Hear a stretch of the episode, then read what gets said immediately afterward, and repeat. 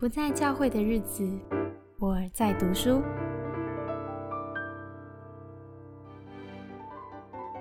今天很开心，就是我可以跟我的从大学认识起的好朋友有阳一起来聊一聊二十一世纪教会成长学。有阳跟大家说声 hello 吧。嗨，大家好。有阳是校园福音传系的传道，所以就是毕业之后就一直专心的做这个学生工作。然后我们是好几年前聊到这本书，都发现我们非常喜欢这本书，所以今天就想请有阳来聊一聊你对这本书的感觉，好吗？我我很喜欢这本书，一方面其实就是他所讲的东西很有深度，他可以把一些我们平常碰到的一些问题。讲出他背后的一些生命比较深刻的核心的问题，比如说他面对基督教要面对的是律法主义，面对道德的呃多元。对我的学生来说，他们可能会只是有一些感觉，会觉得呃很烦或者压力很大，但他说不出来为什么会导致他生命会如此，他也。看不见如何能够成长，那这本书就会提供一些比较明确的问题的来源，甚至是那个改变的那个可能性。哦，就是他很强调说，如果要带来人心的改变，要把福音讲清楚，然后就要解构，就是你刚刚提的一个是可能很偏向道德律法主义，另外一个就是非常的相对主义，只把自己当神，自己觉得就是对的这种。就两种极端都把它讲清楚，福音就可以在当中显出来什么是福音。那你你认同吗？他觉得把这个福音讲清楚，人心就会带来改变呢？呃，我一直认为生命的改变，它至少有两个核心的问题。第一个问题就是我必须要先知道问题是什么，所以它就是理性上的层面，它必须要看清楚我现在生命的困境、生命的问题到底有哪些。那第二个。部分是实际的操练，因为人不会因为呃知道一些事情，生命就自动会调整。他必须要真实的经过挣扎和正确的选择。当然，神的恩典跟呃弟兄姐妹的陪伴也都是很重要，然后人才可能会改变。所以这本书有帮助，就是他这两点都有解释。可以举个例子吗？当你辨别你哪一些好像是不是走在真正福音里面，然后你会做什么样的操练，然后就真的你感觉可以带来一些改变。呃，比方说，呃，我想要争取让自己能够表现的机会，嗯那我我必须要能够看到，这其实是源自于我对自己的生命的价值不肯定，然后我我必须要能够发现，这其实源自于我对。上帝在意我这件事情，其实是不确定，甚至是否定。然后我还必须要在实际的挣扎当中去选择相信，我不需要借着争取，我就能够呃肯定自己生命的价值。那这个大概就是其中一个例子，我怎么样去面对生命的这些挣扎和如何成长。所以你的意思是，那个练习很像是每一次做选择的时候，选择呃倾向福音的答案，对吗？嗯，看见生命的缺口，然后选择福音的答案。嗯，了解。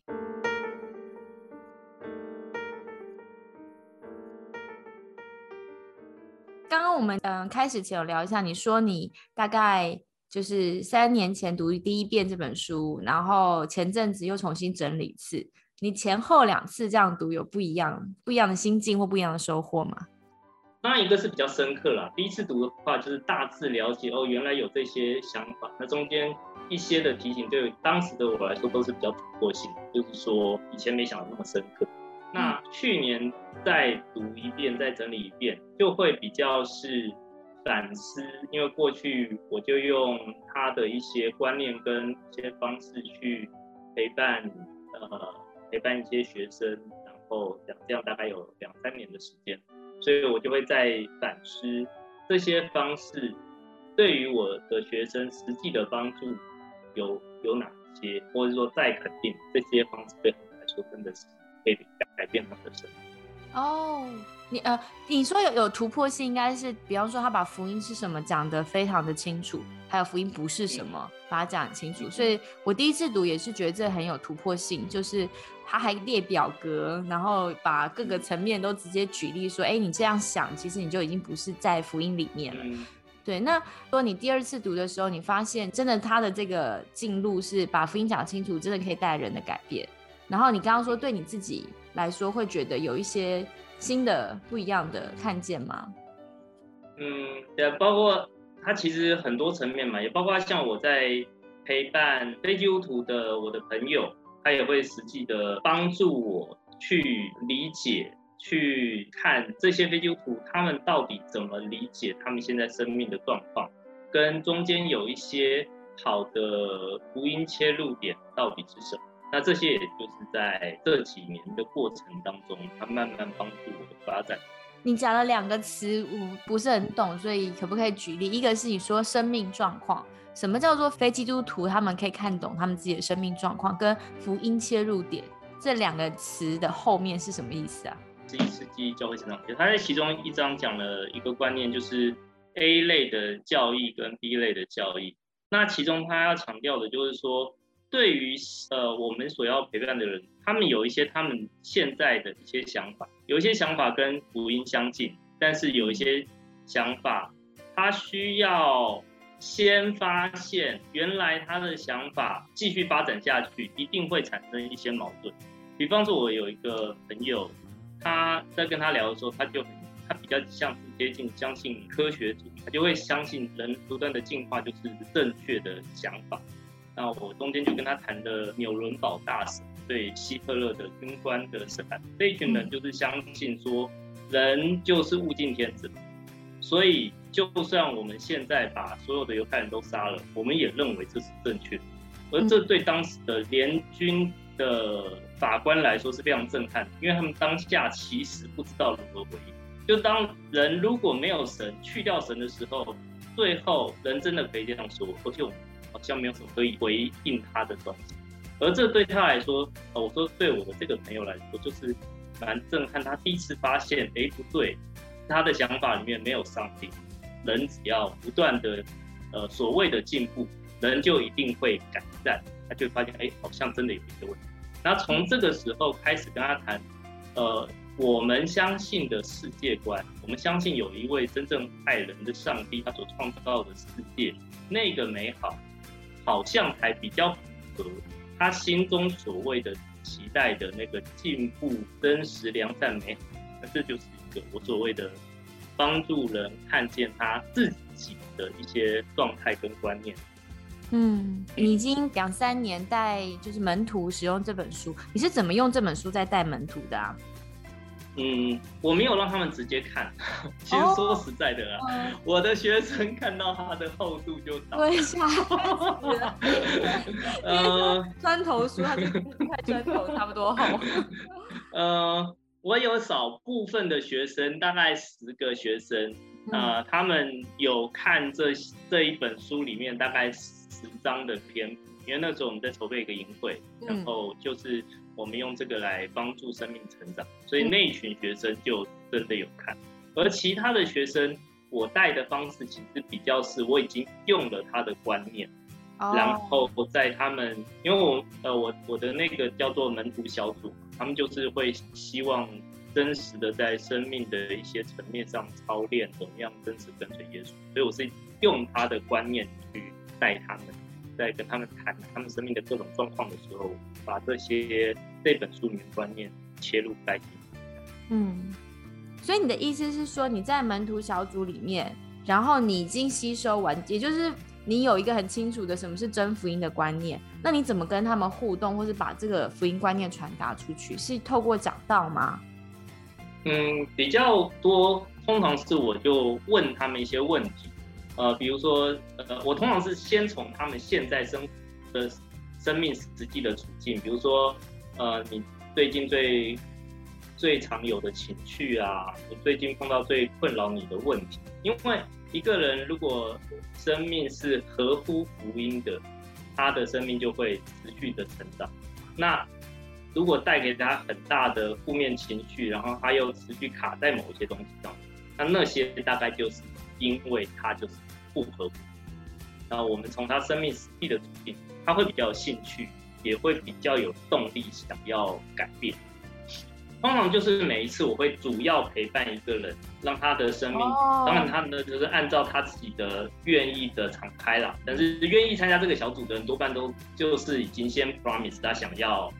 敞开自己，想要面对，所以陪一个人走的深一点，旁边就会。你是一次一对一，还是一个小组？是比方说两一个小组最多就是二到四个人哦。所以对对，那每一次进行的时候。最主要是陪伴一个人，然后那个人的时间会用的长一点，可能比如说用半小时，那其他人的时间可能就是五到十分钟这样。所以很有意思，就是你跟这个，比方其中一位对话，然后其他两三位就在旁边观看、参与在这个过程中。对，当后来大家比较熟悉的时候，其他人也可以呃提供一些意见或想法。哇，这个非常像是有一种就是。智商治疗的方式就是旁边有就其他观众一起参与，是非常后现代的方式。但这样子学生应该觉得很有趣，就是嗯，但也蛮挑战，需要很大胆哈，勇敢在别人面前揭露自己的一些就是真实想谈的事情。嗯嗯嗯。不过他们之前就知道这个小组会长这个样子。哇。然后他们还愿意参与的人，才我我才会带。对。那那你觉得什么样的人会愿意参加这样的小组啊？就是一个真的想要成为耶稣门徒的人，就是说他真的想要在生活当中的每一个层面很真实的跟随耶稣。当然，这其实本来就是基督徒本来就是这样，只是在现在这样的一个状态当中，呃，至少好以学生来说，其实恐怕只有三成的学生是这样。你的意思说，一个人觉知之后？还会有另外一种，就是尾声的程度嘛。我愿意全方面的尾声，然后去检视我能不能真的就是真的信这个福音。你你的意思是从觉知的人群当中大概有三层，还是你是觉得从觉知到他立下这个这个尾声的心智，这个中间还有一段过程，人才能走到这一步啊？对，几个角度啊，一个就是我其实现在蛮担心，现在学生所谓的觉知是不是真的觉知，就是。所以那七成的人，我就会很担心他们跟上帝的关系只是一种理性或知识的状态。因为我们所谓的成为基督徒，我们都会说我们是要完全的以耶稣为我们的主，完全的要让他救赎我们，脱离我们的罪恶。嗯。但是真实以这样来挑战我们学生的生命，包括他面对网络，包括他面对朋友，面对性，他就做不到嘛。而且他甚至他可以直接说他不想做。那这样，他他的生命真的有尾声吗？我就会蛮担心的。另外一个角度，其实我是觉得，一个持续在想要跟随耶稣的人，走在这个条路上的人，他其实就不太需要担心。那你觉得为什么有三成的人可以一下就好像进入这么尾声的状态？他们没有这种生活中的现实挣扎吗？当然不是一下，他他能够走到这样，就表示他前面有走稳。我我们一定是接手的，我可能是大学的时候接手，那表示他国中、高中就有人陪伴他，当然上帝已经陪伴他走一段了，对。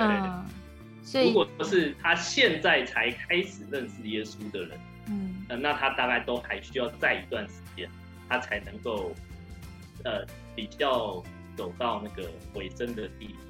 所以，照你的观察，就是一个年轻人，他接受耶稣之后，到他可能，比方说大学这个时间，也许是三年以上的时间，也就是可能觉知到他很清楚，愿意再次挑战，就是全人生活的各方面尾声，他还需要一点时间。而这些时间过程的关键点，可能在于有人的陪伴，或是有神特别的介入，才帮助这个人可以经历走到这样的人生阶段，是这样意思？嗯，可以这么说。那换一个角度，另外一个角度，我担心的是，呃，真的有蛮大比例的的学生，他们所谓的觉知，是他以为他觉知，而这样子的人其实是比非丢图还困难的，因为他已经觉得我就是啦，那我何必还要做这些呢？我已经得救了，对啊，那非丢图还比较明确，反正我就还没有得救，我还没有要接受这个信仰，所以我要考虑清楚。所以前者是我才比较担心。嗯，能理解。那有没有可能是啊、比方说你在带的学生当中，他已经尾声了，他也参加你的门徒小组，然后他发现，当他在跟你的对谈当中看见他所信的不是真福音，但是他改不了，也不是那么有意愿改，可能他会觉得很没有安全感，就是我真的可以不要活着这么律法或道德吗？或是嗯，我真的可以就是放下我的想要的享乐嘛，或是我的欲望嘛？就是当学生面对挣扎的时候，有没有那种就是你碰过他，他是很难回到征服你，然后你你是怎么处理的？然后他们是怎么反应的啊、呃，门路教主我们是不有九课的内容，是他就 run 到一半，他就实际的就是 run 不下去，他就没有、哦没有意愿，他也嗯做不下去，他就是是没有办法实际在生活当中操练。这样的两年门路小组大概一成，OK，嗯，那他我我相信上帝某一个时候还是可以让他们再带领他们回来，但至少现在他没办。法。嗯，对对，我也同意，就是神带每个人不同的时间。那如果他比方说可能是三四个人一个小组，然后其中有一位同学说，呃，我现在没有办法了，那那那这个小组就他先退出，其他三个人继续嘛？呃，大部分时候是这样，除非有一个状况是整个小组，我觉得状况都不 OK，就是说他们跟他们一开始的承诺是有落差的，有有两次发生这种事情，然后那个时候我就在课程中直接告诉他们说，呃，如果我们要委身于上帝，我们就必须要认真，所以今天你们要做一个决定。如果你们没有要记，因为我们每次门徒小组都一定会有回去的作业，他们自己决定。嗯所以他们如果做不到或持续没有成长，那那一次我就会挑战他们说：现在你们要做决定，如果你没有要改变，我们门徒小组就结束，就那一天就结束，就我就没有那那但是学学生就真的有这样被结束过是吗？没有没有没有，目前为止我挑战的那两那两个小组后来都认真了。哦，说实在，它就是一个挑战，搞不好他们就说好吧，那我们就结束吧。对，因为我是玩真的啊，嗯 所以就但但是我觉得很很有意思的就是，你给了他们被挑战的机会，就你问他们，让他们做选择。然后我觉得，其实，在我们大部分教会里面，对青少年的信仰教育里面，我们其实很少给他们挑战，因为我们怕他们就是真的挑战之后，他们就不来教会。这个真的很挑战带领者对，就是对学生的放手跟对上帝的全然信任呢。就是即便学生说对我们要停止，然后带领者也知道说他们在上帝手中，所以我觉得这个很不容易。但是这个对青少年是非常好的，因为年轻人就是要有机会面对挑战，他才能再一次想清楚这是不是他要的。而他如果要一个东西，他就必须付代价。你说有九次嘛，所以就是带他们一次又一次的，就是操练他每一周所做的决定，他愿不愿意继续坚持。然后他如果愿意坚持的话，每周的作业就像是他的小代价，他要从这种小事上操练，他能不能持续下去。那你是一周一次吗？那九次是为期大概多久？呃，它其实有一个呃过程，所以第一次跟第二次被我带的门徒小组就比较可怜，那就是白老鼠这样，就是乱乱看，真的很有趣。我到我们会有讲义嘛，但是我的讲义是第二个门徒小组才有的，所以第一个小组就是每每个礼拜我们就来看看我们下礼拜要干什么。OK，只有大纲这样。嗯那到后来我们 run 的结果是，其实是两个礼拜一次比较好。嗯因为这个门徒小组他很强调，就是一定要有生活的实践，是。那这样是九周比较。就是一学期喽。对。那如果假设某一个学生他完成了这个挑战，一整学期他都参与了，那这样他就毕业了是吗？就他会有再接下来的对吗？第九次的内容就是复习。为什么要复习呢？因为参与这个门徒小组有两个挑战，第一个挑战就是你每一次都要参加，然后你要完成你的作业；第二个挑战就是你以后自己要带一个这样的小组。哇哦！所以嗯 第九次就是让他们稍微复习之后，他们要讲一下他们预备要邀请的对象，嗯，就是他们至少要他要带的是也是一样二到四个人的小组。哦，所以到后来可能不是你第一手带，你别别人是你好像 support 小组长这样。那这九个嗯九次的教案是你自己编写的吗？对啊。那你是以他的这本书里面对福音的想法去重新写了九整理了九个，还是其实还有参考别的内容？对，另呃，其实三个主要的内容，一个是他的，另外一个就是二十一世纪天国导论，是呃威勒德的。嗯，那那那本书主要就是补充了另外一个部分，是实际的呃灵性操练。啊，是是，嗯，是，对对对。然后另外一个就是林凯欣老师的东西，这样。哦，就是也是很实际生活层面的，呃，谈人际跟谈情绪这样子。对对对，哦，带领的方式。所以有点像是，就是我我这样理解，感觉像是呃，二十一世纪教会成长学，它是有点像是那个果仁的核心，就是它把福音是什么是最稳固的根基定义清楚，然后外层就是，比方说他们实际必须有一些行动，有一些操练，那就很像是魏乐德的书。他听我导论那本书有一些实际的做法，让学生操练，操练，操练是为了让自己更对准中间的福音嘛。然后再外层一点，凯庆老师的书，你比较定义它是可以提供什么样的帮助啊？凯庆老师其实就是因为我上过，应该说他所有的课我都上过，嗯。就是他他的带领方式嗯。跟他的呃整个心理学跟信仰的那个结合的观念，我嗯用这样子的方式去陪伴带领他们，所以我前面才会说，我会先从他们实际现在有的情绪跟一个事件来谈他现在生命的处境跟问题。那这些的技巧、方式跟观念是从凯庆老师哦，所以学来的比较像是呃凯呃林凯庆老师的呃丰富的内容，比较像是软包装，帮助学生比较容易进去，就是中心对准那个福音，是这样子的意思吗？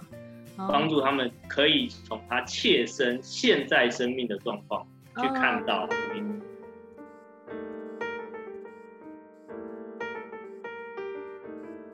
还有没有什么部分你觉得我们可以再多聊聊关于这本书的？我觉得这本书它就是切成三个部分嘛。嗯我比较跟学生多谈的是，它的第一个部分是福音，那第三个部分，我觉得他谈所谓的传福音是什么。嗯那这这这两个部分是我比较，那中间是文化的对话，那那那些东西对教会其实也蛮有帮助，只是是哎气词的学生他比较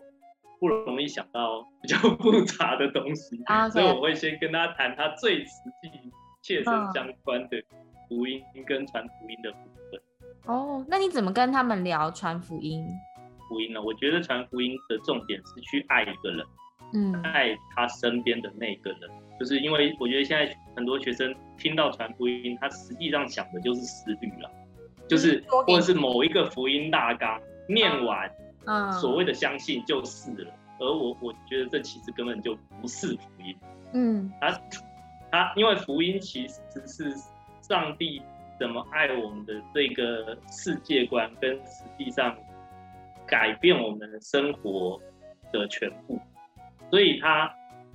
当谈到传福音的时候，他必然就会谈到我需要先了解我所爱的另外一个人是谁，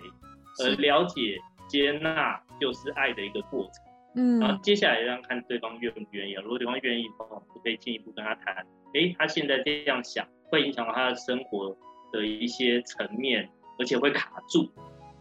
他为什么现在失恋这么痛苦？他嗯为什么一直在追求工作，但是他好像一直得不到满足？而这些真实的答案都在福音的里面。但是很多人会说，带有目的性的友谊或感情，其实很难单纯的在乎对方。你觉得这种呃带着传福音的使命而去爱人的爱，跟一般的爱有什么不一样啊？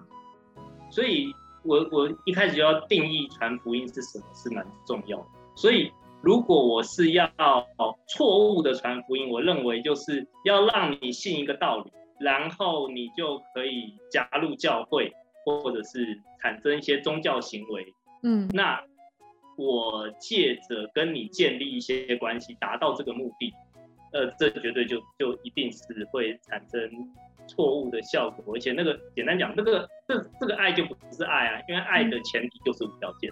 所谓的传福音，我认为就是，呃，我无条件的想要认识你这个人，你可以选择你要让我认识或不让我认识。嗯然后我为什么会想要跟你谈生命的一些问题，是因为你想跟我分享，而且我们都看到你生命真的卡住。嗯我不是要你一定要信我这一套，我当然相信我这一套才是真的，这是必然的。但是我不是要强迫你，而且根本就没办法强迫啊。信仰是无法强迫的东西，信仰是一个人必须要全能了接受的东西，嗯然后完全接纳你可以做出的任何决定。嗯，这就是他在书中所谈的一些精神，对不对？就是怎么才是真嗯正和人的连结。嗯，嗯，你觉得实际学生他听懂了，但他在实际操作上会不会碰到一些困难啊？嗯，呃，有一些困难，我觉得比较不是困难的事，比如说别人就不想要让你认识，然后我觉得这不是困难，因为这他有完全的选择权，对啊，所以这个这个这个真实的困难是还好。嗯那对学生来说，接下来是如果对方愿意让你认识，他比如说他可能会紧张说不出话来，好这个是，但这个也没什么问题，这就是操练，就是练习，在不断的练习去呃陪伴人。那当然有时候有一些小技巧，就是问一些适合的问题，啊哈，这个也是嗯也是需要操练这样。然后，对，大概是这样吧。我觉得真实的问题，就包括别人不想要让你认识，跟如果有机会，是不是能够用一些适合的方式陪伴别人？，OK。那如果跳跳脱书的内容，就光回应你你所提的，我会想到，那其实这样你要训练学生两件事情。第一件事情是，呃，因为年轻人嘛，别人对他的反应很容易让他跟他的自我认同、自我形象绑在一起，他会觉得对方拒绝是我这个人，而不是我想要传的福音。所以嗯其实会有这个挑战，就是要帮助学生怎么建立正确的自我认同。然后另外一个嗯是，呃，你刚刚说到技巧，就是什么样才是一个合适的问题，让别人知道你的善意，而且愿意敞开心，而不是一个冒犯对方的，可能好像刺探人家隐私的问题。就是也也就是关关乎到到底怎么适切的和他人互动。但一样啊，年轻人其实在这方面也常常会觉得有挫折感。因为他们的经验还不是很多，所以不太确定自己该怎么表达。刚好你带的又是年轻人，然后这两件事情又是他们常常会很挫折感的事情，那你要怎么鼓励他们呢，或是帮助他们呢？嗯，第一个部分，他怎么样面对他自我认同的部分，那个其实就是我们整个门徒小组在谈的其中一部分的核心，这就是福音的重点。嗯上帝怎么看待我，然后我怎么样在生活中真实的挣扎跟选择当中，去实际的经历，上帝真的就是那位完全爱我、接纳我的上帝。那这个这个本来就是他们在操练这样的经历，啊，对对啊，其实反而就是必须在这些可能挫折、压力、难过、痛苦的过程中，他才能真实经历上。是，要不然那个就比较还是在一个理头脑上。论想象的状态。那人际技巧互动这个呢？那人际大部分学生会有的那个作业就是你要去陪伴一个人，嗯你要去关心一个人。当然，我们一开始也不会给他那种超级难的挑战，就是他现在已经有一些关系的朋友，嗯或者是他的学弟，就去关心。然后接下来我们下一次就会回说，那过程是什么？嗯它发生什么？嗯讲到哪一句话就卡住了，然后从这里我们再去谈。嗯我我的确也觉得这个东西不容易是，我觉得特别是在人与人之间的陪伴，根本没有公式啊。嗯我们没有一个你可以说 SOP 就这样，因为人就不是这样啊，嗯他就必须要在每一次的过程中知道，哎，这个可能是因为他现在生命的，就是他他很有压力，他不想跟别人讲。这个就是你讲这句话，人家就会觉得你就是在想要试探我隐私吗？那嗯这就是我我需要在他实际的状况当中才能够陪伴他。嗯，也就是让他们实际去经验，然后经验中或许有挫折，或许有碰到困难，可是在这个他怎么面对这些挫折跟困难，又是一个你可以再一次帮助他，就是门训训练他生命的部分，就是帮助他再对准福音这样。OK，了解。那嗯，被你带过的这种门徒小组，他们在年轻的时候经历过这一段被带领的经验，对他的信仰生命有什么差别吗？嗯，差别是在先讲好的部分，也不是不好，应该说 也有后来发现实际的困难。好的部分是他就会在生命的一些主要的呃部分，呃，我们的门徒小组谈的大概都是一些，比如说我们会谈课业或是工作、嗯人际关系，谈你的休闲的选择，就是这些他生活的主要大的场域当中，真实跟随耶稣是什么意思。所以他就会有思考过，而且他有行动过，所以他以后就会比较真实的，至少他生命实践过一段时间，是真实跟有实践的经验。这个是对，对对对，他们有实践的经验，这个大概是会在对他们来说比较真实的。嗯，所以他们的信仰会比较稳固，不容易流失吗？就是他们到呃，因为最最难的就是从这个技职专科到大学的时候，到进入社会，人就非常容易没有办法呃融入教会生活。你觉得参加门训小组人会不会比较愿意稳定在教会里面啊？我觉得可能会有一些帮助。嗯，门徒小组他没有办法完全达到的东西有几个，一个就是。所有的习惯的建立都需要理论上是三十次，对，嗯，就是说我我需要经过呃练习，而门徒小组最多只能让你练习两到四次，也就是说，他基本上没有办法建立任何一个完整的习惯，所以他是尝到甜头，啊，就是说哦，原来这个会帮助我生命进步，原来这是有可能性。这是门徒小组可以帮助他，嗯，但是他真的要能够锻炼到完整，我觉得那恐怕要耶稣的门徒小组，耶稣的门徒小组就三年半，天天二十四小时，对，哦，那有可能哦，那真的有可能可以 建立习惯，对，但是嗯，实际我们现在真实，他们可以给我们时间，不太可能做到这样，所以他就会让有一些人后来再问他。比如说灵修习惯啊，比如说呃固定感恩的习惯啊，他就又没，就是只有那一段时间有。我们这个时代的人其实自律性会一一直降低嘛，因为 因为没办法，因为手机啊，智慧型手机跟网络会让我们简单来讲就是让我们前额叶会没有办法像上一辈的人，没有这些这么多刺激的人发展那么好。所以其实自律性真的是会减低，但当然也有其他的好处啦，可能比较灵活这样。所以变是，你看很，你就照你说的，很多的时间它需要一直的累积，然后最后形成一个习惯，甚至到呃，可能如果按照赖特的说法，我们产生很好的德性是下意识的，是上千上百次的练习，到后来是下意识，在关键时刻我们就做出了，比方说福音的选择。而不是体贴肉体的选择，所以你觉得呢？面对这整个世代的改变，就是人越来越难自律，然后我们让他们有这样子美好的经验，可是因为没有办法，就像讲像耶稣一样嘛，跟他们生活在一起三年半，或者像母鸡带小鸡一直顾着，所以对一个牧羊者来说，他到底要怎么去看？就是面对整个世代在改变这种挑战呢？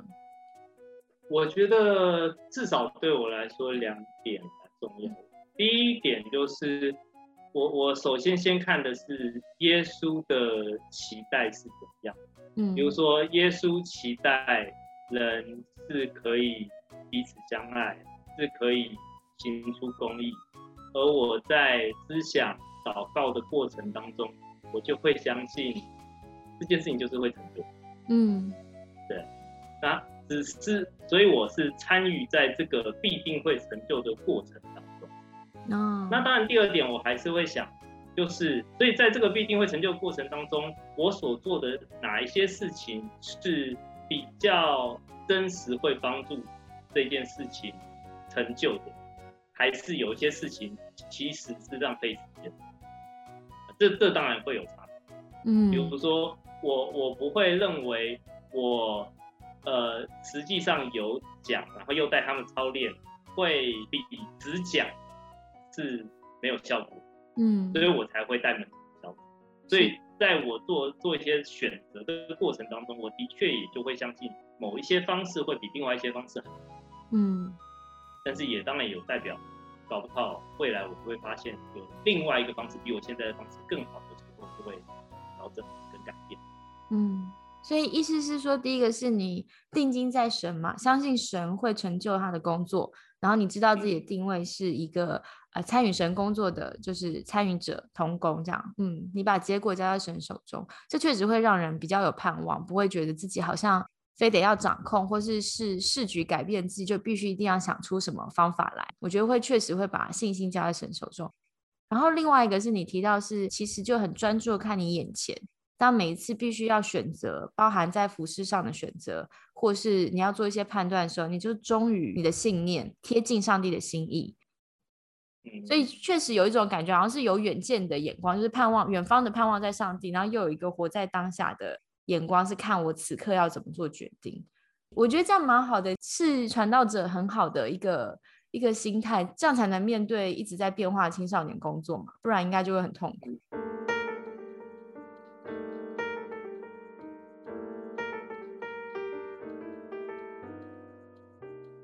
跟我说，你接下来会有机会要带一群传道人一起读这本书，对吗？嗯嗯嗯那蛮有趣的，因为带学生跟带传道人就很不一样啦。因为传道人已经都是做出了尾声的觉志了，然后也在践行他们的信仰了。你会想要怎么带他们读这本书啊？其实虽然呃我是这个暑假才会带呃这一群传道人这样读这本书，但是其实之前的门徒小组我已经有一些小组是开给毕业生，甚至有一个小组就是带传道人，所以过去已经有这样子。所以当然在那样的小组当中谈的东西的内容跟深度一定就会不一样，甚至有一些我们就直接在谈说，纳米牧养的时候。嗯，怎么样带？这个就是一个。这个暑假我会谈，当然也是让他们读完这一本书的一章，然后每一次会讨论一章嘛。嗯。那中间会穿插的就会是一些讨论的问题，嗯。会比较会让他们一方面实际的呃去看这些书的内容，怎么样帮助他去整合他现在对身体的了解。嗯。那当然，后面有一些讨论就会是比较讨论说，那他呃，因为我带的传道人都是实际也是就是牧养学生的传道人，就嗯会要呃，事实上他们后面还会有一个要交的报告，就是他们实际跟一些学生的福音对话嗯啊，他们要用这个这些观念跟理念，实际上去跟一些学生做这样子的对话。哦，你说一次带他们读一章，就你们会有三十所以只是谈六章而已，因为选中间六章。哦，那你是怎么选择那哪六章呢？第二章、第三章、第五章、第六章、第九章跟第十章，主要是前集中在前面的三分之一的内容。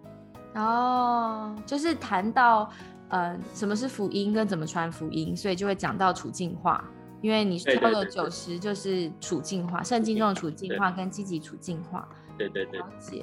嗯，那你有没有什么期待啊？嗯，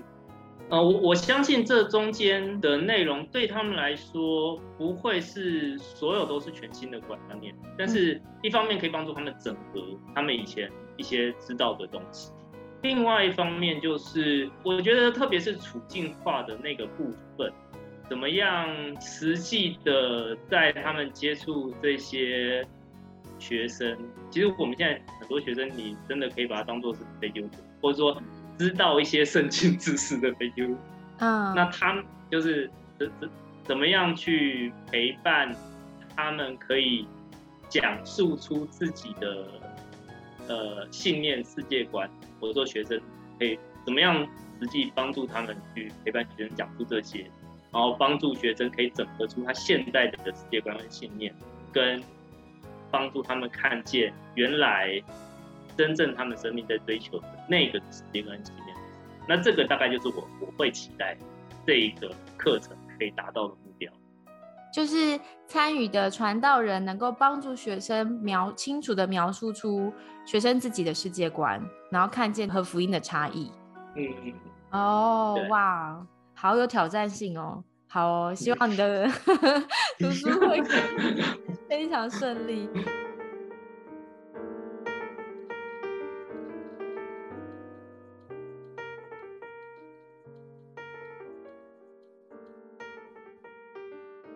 最后，你还有没有什么未尽之言想分享的？我觉得这几年对我来说最有帮助的，包括这一本《二十一世纪教会怎么》，另外一个刚刚提到的《二十一世纪天国宝论》，还有惠勒德另外一本也很有名的，就是《祖灵操练真谛》。这两本书都会很实际的帮助我们看到那个基督徒的生命成长一些实际的方式，而且他他花很多篇幅都会谈。为什么这样做？所以对于说服这个时代的基督徒来说，会是蛮有帮助。然后另外一本就是赖特的另外一本书《天堂有什么好期待》。嗯，那那本书的帮助就是补足了最后末世论的那一块。嗯，呃，简单来说就是我们现在这些所有的，不管是属灵的操练，或者是对于福音正确的理解。嗯，除了让我们在这个世代活出应该要活的心意之外，还有什么？那那个末世论的观念，我觉得蛮重要的，就是呃，现在的观念，蛮多人比较偏向这个世界结束之后，这个世界就会全部重新开始，而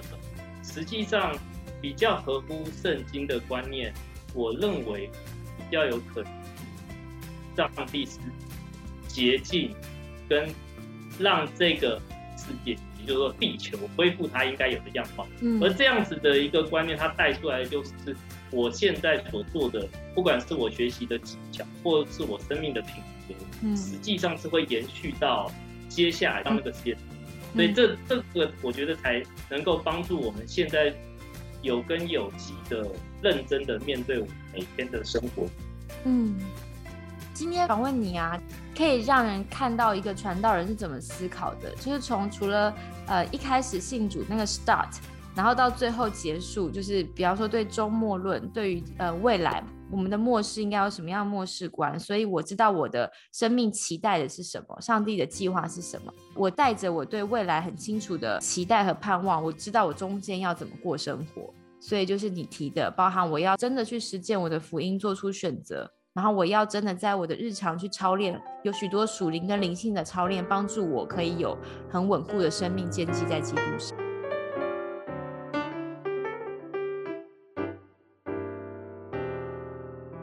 谢谢今天有阳接受我们的访问，那跟听众朋友说个拜拜吧，拜拜。希望这样的讨论对你对我都有帮助。